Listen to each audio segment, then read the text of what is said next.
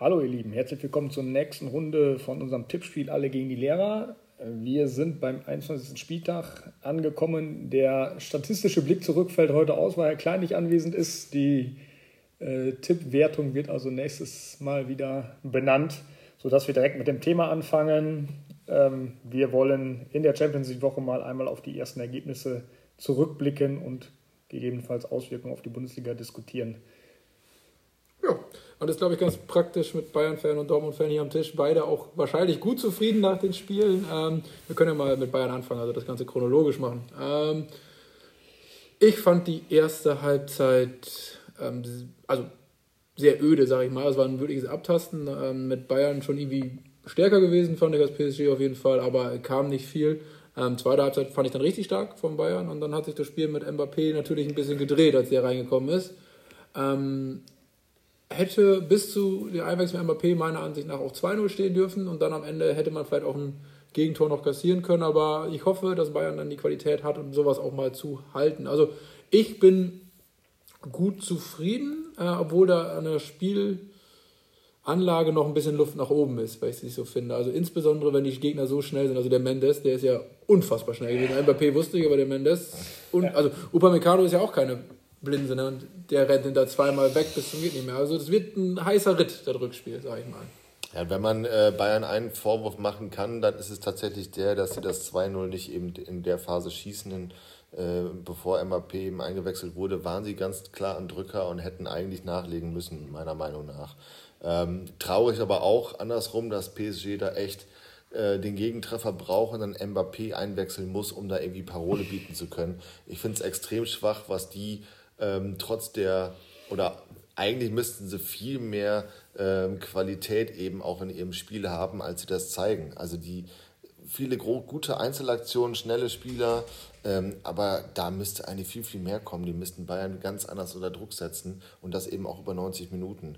Ähm, und es ist eben schlafender Riese so ein bisschen. Ich denke im Rückspiel, wenn es dann wirklich um was geht, da kann man sich äh, dann in Paris auch um, äh, nee, in München, München. Äh, auf was gefasst machen. Ähm, und da geht's, also da muss Bayern sich dann beweisen. Das glaube ich auch, aber da habe ich schon Hoffnung, dass man sich da ein bisschen mehr darauf einstellt, noch auf Mbappé. Und du kannst das ja auch ein bisschen abwarten, das Spiel. Bayern hat das alles extrem hoch gespielt. Ich fand das Pressing von Bayern in der ersten Halbzeit auch wirklich gut.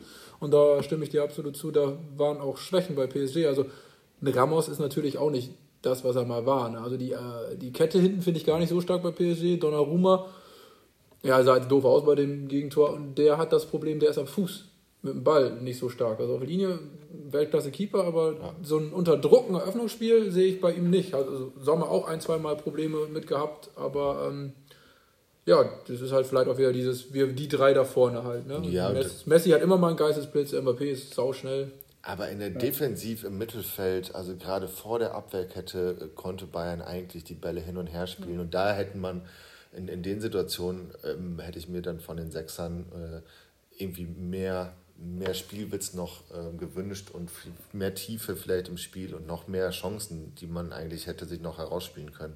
Ja, also ich kann dem nur zustimmen. Ne? Also schon, ich sehe die, die Spielanalyse genauso, verdienter Sieg mit einem Quäntchen Glück am Ende. Ähm, ne? Auch das 2-3-0 hätte fallen können oder müssen. Und eben auch absolut erschreckend, dass Paris eben ohne Mbappé so wenig dagegen gehalten hat. Und da schon Bayern aus meiner Sicht klar dominant war, im Zweikampfverhalten auch. Und wenn man sieht, was die da investiert haben die letzten Jahre, darf das ja nicht von einem Spieler abhängen. Das kann, ne, das war früher bei Köln mit Podolski so, aber hm. nicht bei Paris Saint-Germain. Aber klar, das Rückspiel äh, wird spannend, wird interessant, ne? aber ich glaube auch, dass aufgrund der ja, sonst wenig überzeugenden Leistung von Paris sich Bayern darauf einstellen wird und dann eben auch mit, mit einem Konan, der auch echt gut gespielt hat wieder und vielleicht auch dann zu Hause mit Sané oder Gnabry oder wer auch immer und Musiala ihre Konterchancen kriegen werden, weil Paris muss gewinnen, Paris wird Tempo machen und ähm, deswegen hoffe ich und glaube ich, dass Bayern weiterkommt. Ja, da müssen wir auch tatsächlich, Tempo ist natürlich auf der anderen Seite, wäre schön so ein Alfonso Davis, aber äh, hat ja die Flanke zum Tor gemacht. Allerdings sonst fand ich den extrem unsicher am Ball und die letzten Wochen leider auch schon. Aber der wäre gut, wenn der mit Tempo und Ballsicherheit kommen könnte. Aber vielleicht ganz kurz den, den Cut äh, zum Thema Einsatzwille und auch Investition. Ähm, 300 Millionen hat Chelsea in der Winterpause ausgegeben, also einen richtigen Batzen Geld. Ähm, habe ich gestern noch gedacht, als ich die Mannschaft gesehen habe, wofür? Also, ne, andere Geschichte, also auch vielleicht hochpreisig. Aber Einsatzwille, ähm, ich habe gestern ähm, eine sehr starke kampfbetonte und dann letztendlich auch meiner Ansicht, vielleicht auch ein bisschen glücklich Sieger, aber auf jeden Fall irgendwie von der Einsatzbereitschaft und Kampfwillen habe ich eine gute, starke Dortmunder Mannschaft gesehen. Ja, absolut. Also es macht wieder Freude, dem BVB zuzuschauen, einfach weil der Einsatz da ist. Auch äh, und dann am Ende zählen eben auch die Ergebnisse äh, oder sind die Ergebnisse eben auch so, wie man sich das wünscht, auch wenn es jetzt echt tatsächlich oft knapp ist. Ähm, sieht man einfach, dass das füreinander gekämpft wird. Und auch in den Interviews danach betonen das alle Spieler, dass in der Winterpause scheint irgendwas passiert zu sein. Ähm, die sind als Mannschaft zusammengewachsen. Äh, Emre Can, der jetzt in der Zentrale wieder echt solide spielt, dann das Ding noch von der Linie kratzt und quasi das 1-1 verhindert.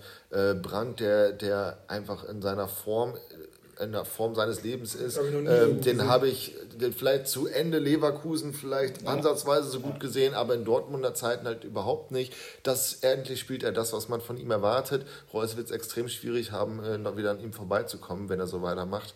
Ähm, was mir so ein bisschen gefehlt hat, ist ähnlich wie bei Bayern die letzten, ähm, die letzten zehn Meter vom Tor, die ähm, wirklich zwingende Torchancen, sich mehr als ein, zwei klare Dinger da rauszuspielen, äh, um Chelsea dann äh, in der Situation, wo sie irgendwie auch schwächeln, dann nicht nur einen Nadelstich zu setzen über Karim Adeyemi, der dann das Ding natürlich wahnsinnig erläuft. Also auch er gehört zu denjenigen, die jetzt in der Winterpause äh, oder nach der Winterpause erstarkt jetzt äh, zurückkommen in die Rückrunde. Ähm, da hätte ich aber trotzdem muss da mehr kommen. Torchancen waren Mangelware. Kampfgeist super, gutes Spiel gemacht bis zum 16er und dann fehlt immer noch so ein bisschen die Idee, auch wie man Aller noch besser einbindet. Ein, äh, ja, man, also ich habe es, glaube ich, vor ein paar Podcasts schon mal gesagt. Ähm, da habe ich noch gesagt, okay, Dortmund immer enge Siege, aber man kann sich auch mal in so eine, in so eine Saison, in so eine Situation richtig reinspielen. Da habe ich, glaube ich, Dortmund noch fast auch beim Meisterschaftsrennen abgeschrieben, aber ähm, es wächst da gerade so ein Selbstverständnis und das finde ich irgendwie ganz interessant und ganz nett. Ähm, hervorzuheben meiner Ansicht nach auch noch äh, Kobel gestern, also finde ich auch ein richtig starker Rückhalt, wo ich immer die Jahre schon gesagt habe, als Bürki da noch im Tor stand, es ist ein guter Keeper, es ist ein guter Bundesliga-Keeper, aber, und dann kam immer dieses Aber und das, diese Aber sehe ich bei Kobel noch nicht, der ist am Ball gut, der ist konstant stark, der hat halt nicht mehr diese, die die Bürki hatte, diese krassen Torwartfehler, die, ja. die hat er halt nicht. Ne? Ja. Und das ist, ein, ist eine gute Sache, also ähm, ja, ganz spannend, was da in Dortmund auch zusammenwächst. Ja, absolut. Ne? Und gerade die Entwicklung, die Herr Schulte gerade schon angesprochen hat. Ne? Also ein Brand, ein Ayedemi, ein, ein Jan blüht wieder auf, ein, ein Schlotterbeck hat gestern gut gespielt, guter Torwart. Ähm, da war selbst, ne, wo wir vor vier Wochen noch gesprochen die haben Bellingham und sonst nichts. Gestern war Bellingham Durchschnitt und die anderen haben das Spiel gewonnen. Ne? Und das, äh, das ist, glaube ich, ja, wirklich eine neue, da hat sich was entwickelt, eine neue Qualität. Ähm, und ja, da haben sie sich den Sieg gestern verdient und Mal gucken, ob es in London reicht. Auch da sind sie mit ihrer Schnelligkeit vorne sicherlich immer für ein Tor gut. Ja. Und auch da traue ich das Weiterkommen dem BVB zu. Ja, und das sehen wir in drei Wochen, würde ich sagen. Und ja. jetzt Bundesliga. Wie machen sich denn unsere Champions League-Teilnehmer in der Bundesliga, Herr Hüwe?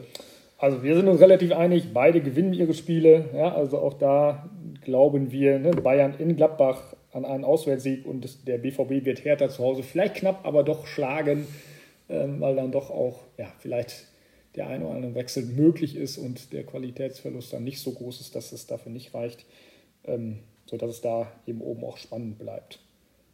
Ich komme dann direkt zu den Tipps. Ähm, wir haben wie folgt getippt: Augsburg-Hoffenheim 1 zu 1, Wolfsburg gegen RB Leipzig 1 zu 2, Bochum-Freiburg 2 zu 2, VfB Stuttgart verliert gegen den 1. FC Köln 0 zu 2, trotz Karneval oder gerade wegen Karneval.